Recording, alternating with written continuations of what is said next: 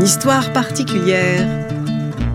Paul Ossarès, militaire de toutes les médailles et de tous les honneurs, résistant de la première heure, soldat dévoué d'Indochine et d'Algérie, va, en 2000, briser un tabou français, celui de l'usage systématique de la torture pendant la guerre d'Algérie.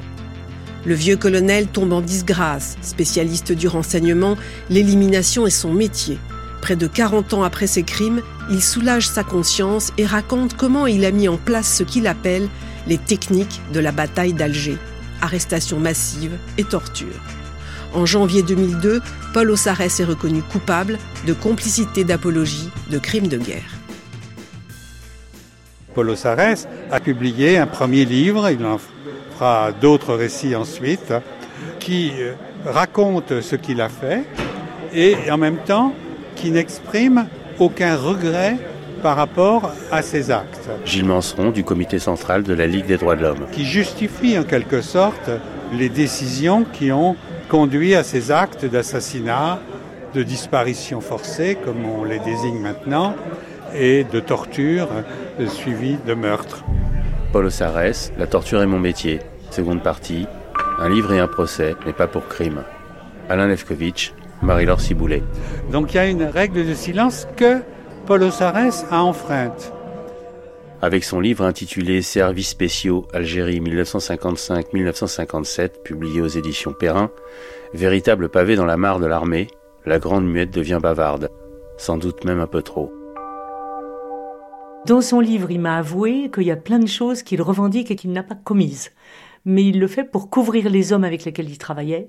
Un commando que on a appelé une sorte de, d'escadron de la mort, avec lequel il a travaillé à Alger de jour comme de nuit en 1957, et il voulait les couvrir. Et il dit finalement, si c'est eux qui ont fini par exécuter les torturés, c'est moi qui l'assume. Même si je l'ai pas commis, j'assume, je suis responsable. Nous étions tous responsables. Florence Boger, ancienne journaliste du Monde. Le cri de guerre vis-à-vis d'Ossarès c'était euh, étouffe-toi, écrase-toi.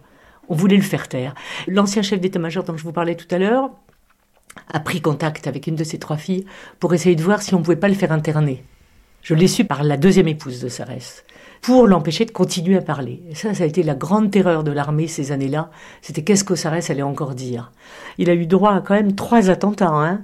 Deux valises piégées sur son domicile boulevard du Montparnasse, et euh, une balle place de la Bastille, et c'est celui, un de ses amis, je suis sûr un ancien para, qui lui servait de garde du corps, qui a pris la balle dans la cuisse. Je sais pas si ce sont des attentats qui étaient destinés simplement à l'intimider ou à vraiment le, supprimer. Qui, je peux pas savoir. À mon avis, ça me paraît un peu douteux que ce soit le gouvernement, que ce soit sur ordre du gouvernement. Ça aurait été comme ça dans les années 60-70, euh, je vous aurais dit, ça ressemblait bien au gouvernement de l'époque, du moins je, je crois le savoir par l'histoire. Mais là, dans les années 2000, ça me paraît un peu douteux. J'ai l'impression que c'était des entre barbouzes, entre barbouzes et militaires. Certains qui voulaient le faire taire, qui voulaient l'intimider. J'ai eu l'impression que c'était plutôt ça. Mais vous savez, comme il ne se vantait jamais, c'était une des caractéristiques d'Ossarès, il ne se vantait jamais. Je l'ai su incidemment, ces trois attentats, mais il n'a jamais voulu m'en dire plus. Général Jacques Massu. On m'a demandé d'aller très vite. France Inter 2001. Le plus vite possible, étant donné le mal que faisaient les, les Félagas dans Alger même, leur campagne de, bombes euh, qui tuait beaucoup, d'innocents. Euh, il fallait, y aller. À partir du moment où il faut y aller, bon ben, s'ils voulaient pas parler alors qu'on avait toutes les raisons de penser qu'ils étaient coupables, qu'est-ce que vous voulez qu'on fasse? On était obligé de les un peu. Je les regrette évidemment, je regrette qu'ils soient allés à ce point-là. J'ai toujours vécu pour la France. Général Marcel Bijard, 2001. Bijard, torturant, violant les femmes, laissez-moi rire. Je suis incapable d'écraser un poulet sur la route. Voilà tout ce que j'ai à dire. Mais tout ça, c'est tellement d'un ridicule, d'un faux. Je me demande qui a pu manipuler cet article 45 ans après. Hier, Lionel Jospin évoquait le devoir de vérité et confirmait la prochaine ouverture des archives de l'administration sur cette période. France 2, mai 2002. Pour Pierre Vidal-Naquet, il n'y a pas de doute. Cet historien, figure de proue de l'anticolonialisme, considère que les responsables politiques de l'époque savaient tout. Aujourd'hui, la majorité des parlementaires renvoie aux historiens. On ne va tout de même pas euh, passer notre temps à faire des, commission d'enquête sur les événements du passé datant d'au-delà de, 40, 50 ans, pourquoi pas la bataille de Bouvines? Aujourd'hui, se lancer dans une espèce de, gymnastique de repentance publique alors qu'on ne sait pas exactement ce que la guerre d'Algérie a été, il faut laisser les historiens faire leur travail.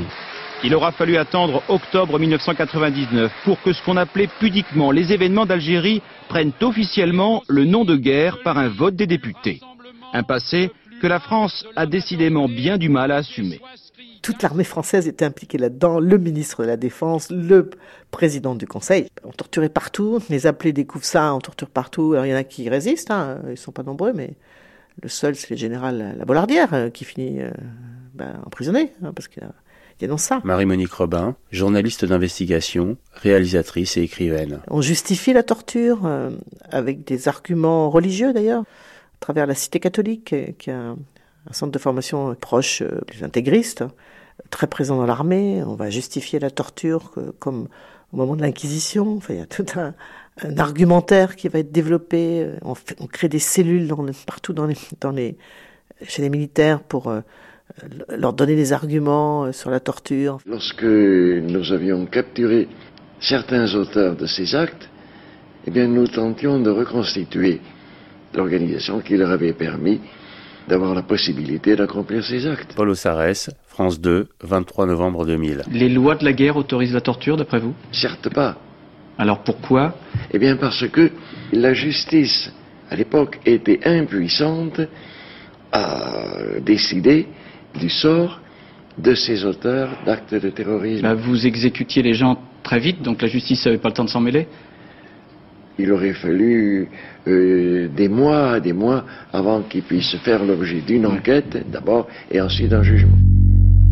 Osares, c'est un professionnel du mensonge et de la manipulation. Et pour moi, là où il est très difficile à démentir comme historienne, c'est que il ne ment pas à 100%, il brode. Et ça, c'est la patte des hommes du renseignement. Sylvie Thénault, historienne, directrice de recherche au CNRS, spécialiste de la guerre d'indépendance algérienne. Et donc, euh, je pense qu'il y a une part de fascination aussi. Bien qu'il soit mauvais orateur, l'homme suffit peut-être à fasciner, même y compris que son bandeau sur l'œil qui n'a rien à voir avec une quelconque blessure de guerre, mais qui peut tout de suite susciter l'imaginaire. Il y a peut-être tout un imaginaire qu'il déclenche et qui suffit à faire son succès, au-delà de ce qu'il dit. Il y a la fascination pour cet homme, encore une fois, longtemps resté dans l'ombre, sauf pour les historiens, l'homme des services de renseignement, qui a quand même aussi, à mon avis, des formes de techniques de séduction. Moi, évidemment, je ne l'ai pas rencontré, mais j'ai l'impression qu'il avait un certain pouvoir de séduction auprès des gens qu'il rencontrait, même des gens qui allaient le voir pour qu'il dénonce la torture. Il y a quelque chose de fascinant chez lui qui doit jouer. Autre gros titre de l'actualité de ce vendredi avec les suites du scandale provoqué par la parution hier du livre du général Sarès. Toute la question est de savoir maintenant comment traduire au plan judiciaire l'indignation partagée par de nombreuses personnalités politiques, dont la ministre de la Justice, Marie-Lise Lebranchu, qui évoque des propos abominables tout en reconnaissant les difficultés d'engager des poursuites judiciaires. France 2, mai 2001. Une brèche en tout cas a été trouvée ce soir par la Ligue des droits de l'homme qui a déposé plainte pour apologie de crimes et de crimes de guerre contre celui qui a donc avoué, raconté, torturé et exécution qu'il a commises pendant la guerre d'Algérie. Poursuivre le général Ozares pour crime relève selon la chancellerie d'une mission presque impossible. Les tortures, les actes de barbarie perpétrés pendant la guerre d'Algérie sont en effet comme tous les autres crimes de guerre soumis à la même loi, celle de la prescription. Au bout de dix ans, il est impossible de les poursuivre. Resterait alors à tenter de les qualifier en crime contre l'humanité, un crime imprescriptible. Mais là encore, les obstacles juridiques sont nombreux. Depuis 1994 et le nouveau code pénal, le crime contre l'humanité est défini, mais il doit résulter d'un plan concerté, établi à l'avance et structuré.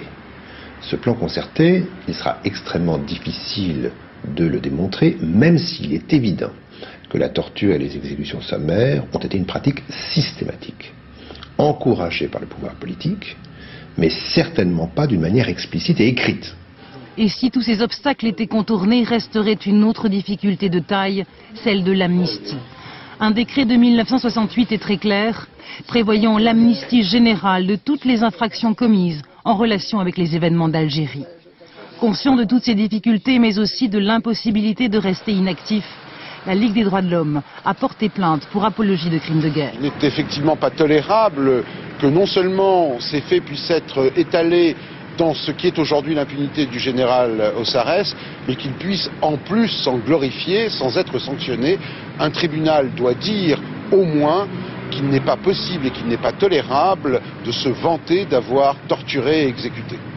Des actions criminelles transformées pour l'instant en simple délit de presse, mais qui amènera peut-être un vrai débat public et politique. L'apparition de ce premier livre de Paulo Sarès a choqué beaucoup de gens. Gilles Manseron du comité central de la Ligue des droits de l'homme. Et la Ligue des droits de l'homme s'est interrogée.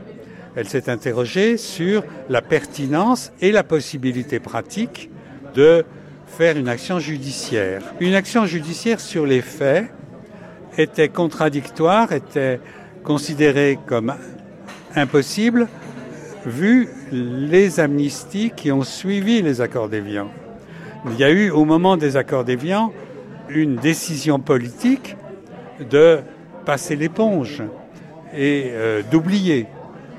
Et ça a été euh, la première loi d'amnistie qui n'était que partielle, puis a été suivie d'autres qui ont été chacune plus complètes et plus étendues. Quand il y a la négociation des accords d'Évian, il y a l'idée qu'il va y avoir une amnistie. Sylvie Thénault, historienne, directrice de recherche au CNRS, spécialiste de la guerre d'indépendance algérienne. C'est un peu évident qu'elle sera réciproque, mais dans les accords d'Évian, il y a l'amnistie des Algériens qui ont lutté pour l'indépendance.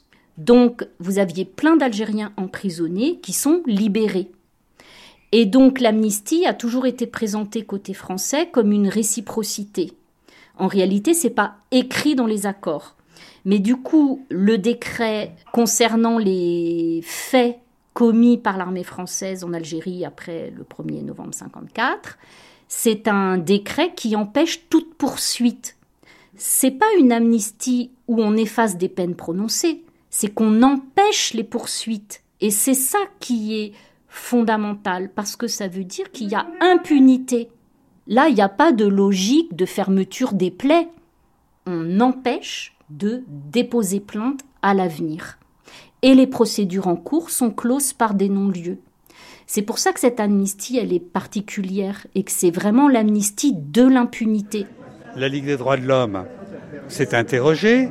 Il y avait du côté de la FIDH, de la Fédération internationale, peut-être une volonté quand même de marquer le coup en instaurant euh, une procédure qui, même si elle ne pouvait pas aboutir dans le contexte juridique, pourrait quand même attirer l'attention sur les limites de la justice pour ce qui est des crimes de guerre, puisque on poursuit, notamment dans le cadre de la Cour pénale internationale ou de tribunaux spéciaux ad hoc, Rwanda, euh, ex-Yougoslavie, on poursuit des criminels de guerre.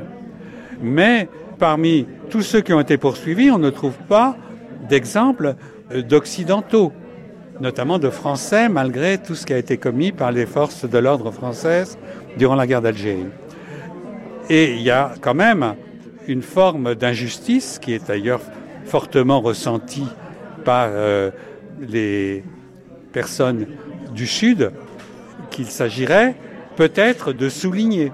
Et c'était un peu le point de vue de euh, la FIDH à l'époque, je me souviens de la position de Patrick Baudouin, qui était le président à l'époque et qui est souvent à l'origine des procédures judiciaires.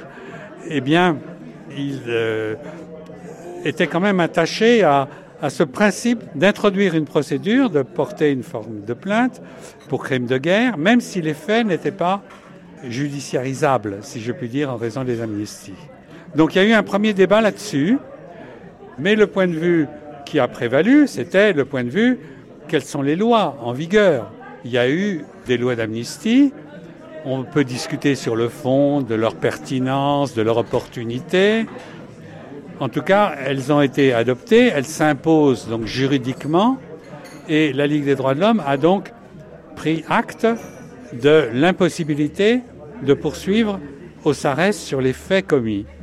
Cela signifiait-il qu'aucune procédure ne pouvait être introduite par la LDH Et c'est là où Michel Tubiana, qui était président à l'époque, avocat lui-même, dit J'ai peut-être trouvé une solution qui est de poursuivre l'ouvrage pour apologie.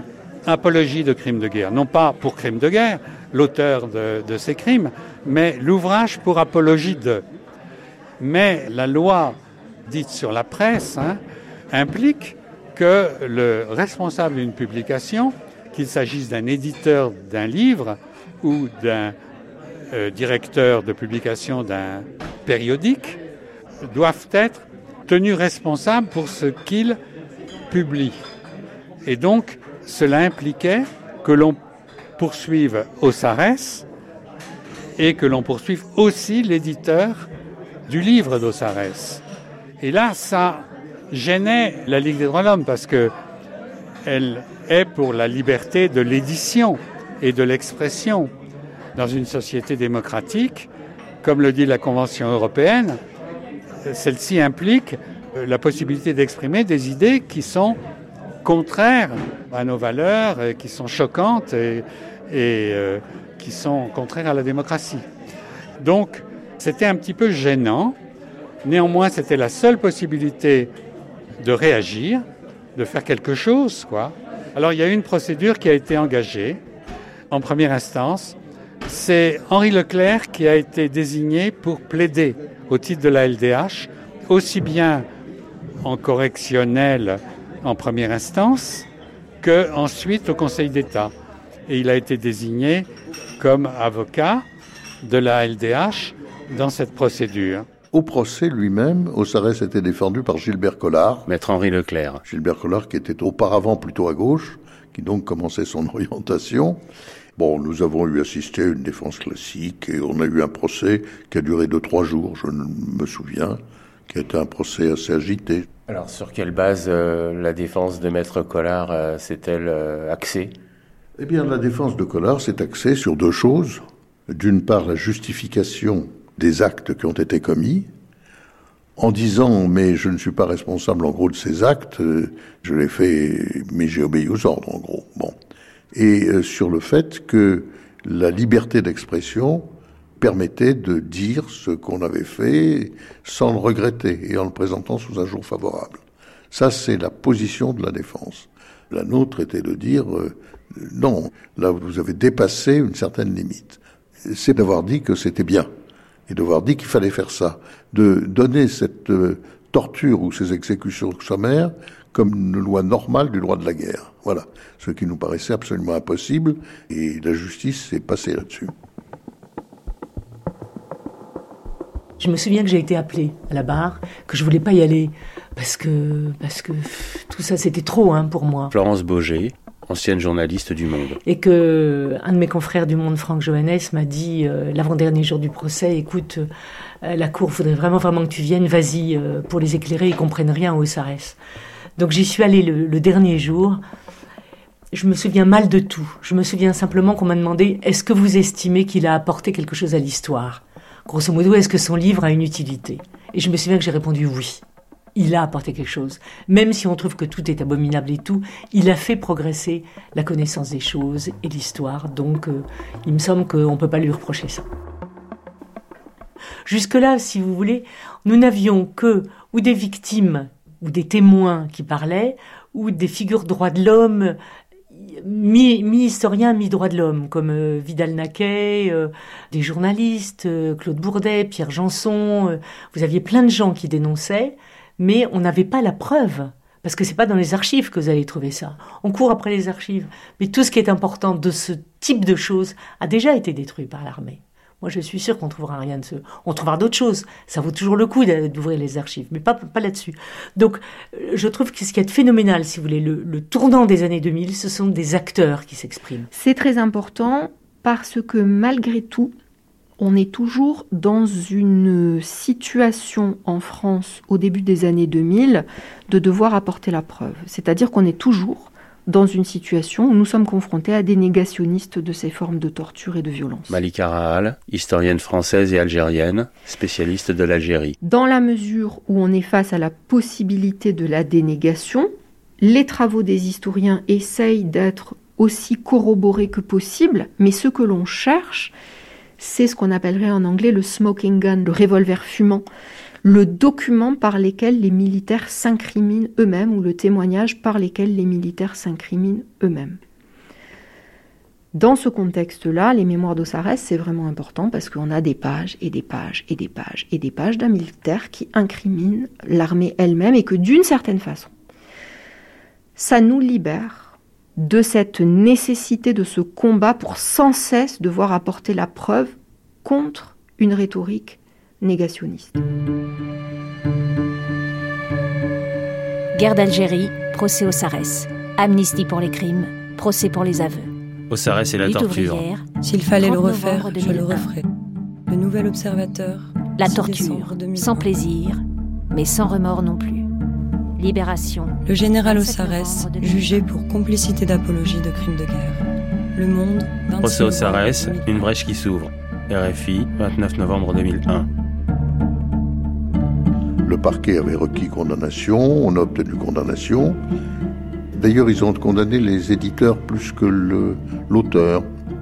Collard a fait appel, on a obtenu confirmation, confirmation à la Cour de cassation.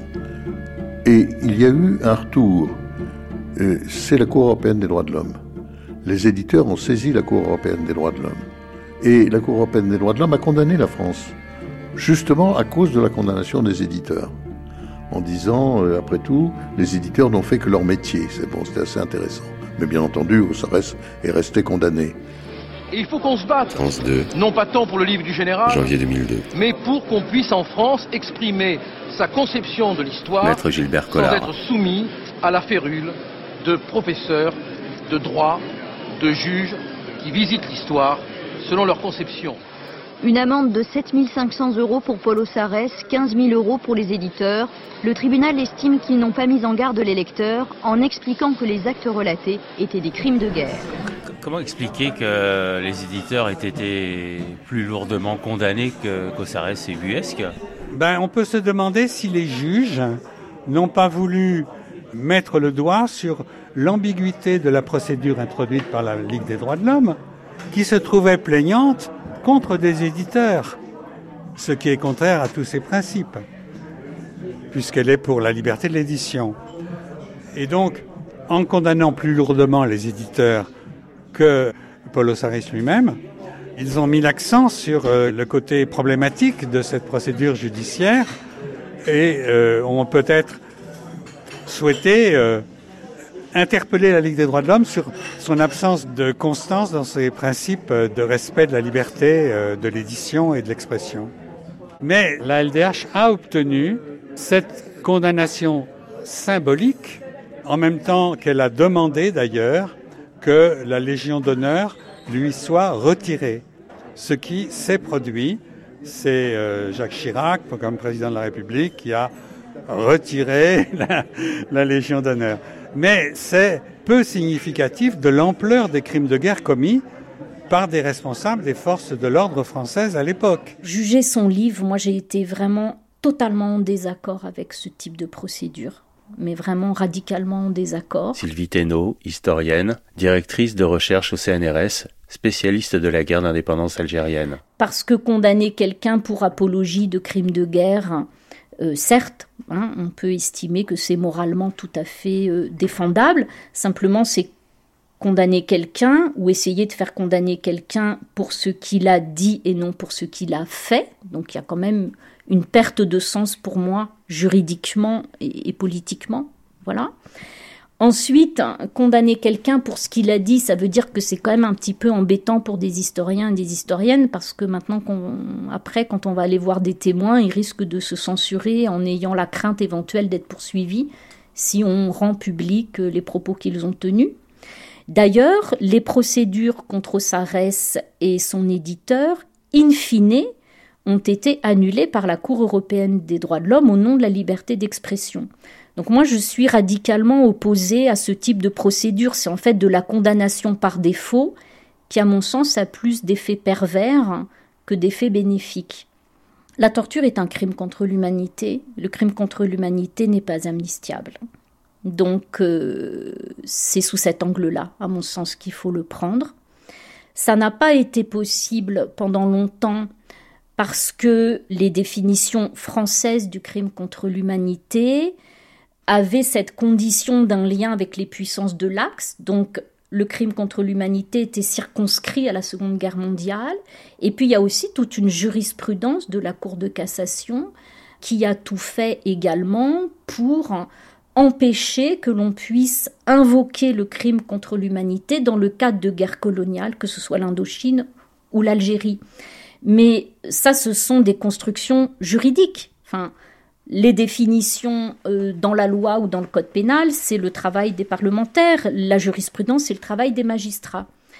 Aujourd'hui, si vous regardez la définition du crime contre l'humanité dans le code pénal, euh, cette condition des puissances de l'axe n'y est pas. Il y a l'idée d'un plan concerté qui peut poser problème si vous l'appliquez à l'Algérie. Mais je ne vois pas pourquoi Aujourd'hui, on ne devrait pas continuer de dire ce qu'il en est juridiquement. La torture est un crime contre l'humanité. Les crimes de contre l'humanité ne sont pas amnistiables. Personne n'avait envie qu'on aille tellement plus loin. Florence Boger. Parce que eux, les anciens combattants, ça leur faisait trop mal. L'armée, ça lui faisait honte. Et les Algériens eux-mêmes n'étaient pas, je les ai jamais trouvés très très demandeurs de déballer tout ça. C'est un tel traumatisme pour eux. Et puis, si vous voulez, je crois qu'on se souvient de l'humiliation, mais on ne se souvient pas de la douleur. Et euh, tous ceux qui ont été torturés ont pardonné, je parle en Algérie, ont pardonné complètement l'armée française. Et aux Français encore plus. En revanche, les humiliations, elles, sont restées. Et les humiliations, c'est le viol. Et ça, c'est jamais passé. Et là, je crois que l'Élysée ne l'a toujours pas compris, l'importance du viol dans la question de la réconciliation franco-algérienne. Il me semble tant qu'on n'aura pas soulevé cette question, tant qu'on la c'est pas qu'on la nie, c'est qu'on fait comme si elle n'existait pas. On restera dans le non-dit entre Paris et Alger, il n'y aura pas de réconciliation. C'est un historien algérien qui m'a dit ça euh, il n'y a pas tellement longtemps, il y a, il y a six mois. Il m'a dit en fait, ce qui bloque profondément la réconciliation franco-algérienne, c'est peut-être bien la question des viols. Et je suis tombée des nuits parce que j'avais pas pensé à ça, mais dans, le fond, il y a peut-être du vrai. Puis vous savez, c'est des traumatismes qui se transmettent de génération en génération.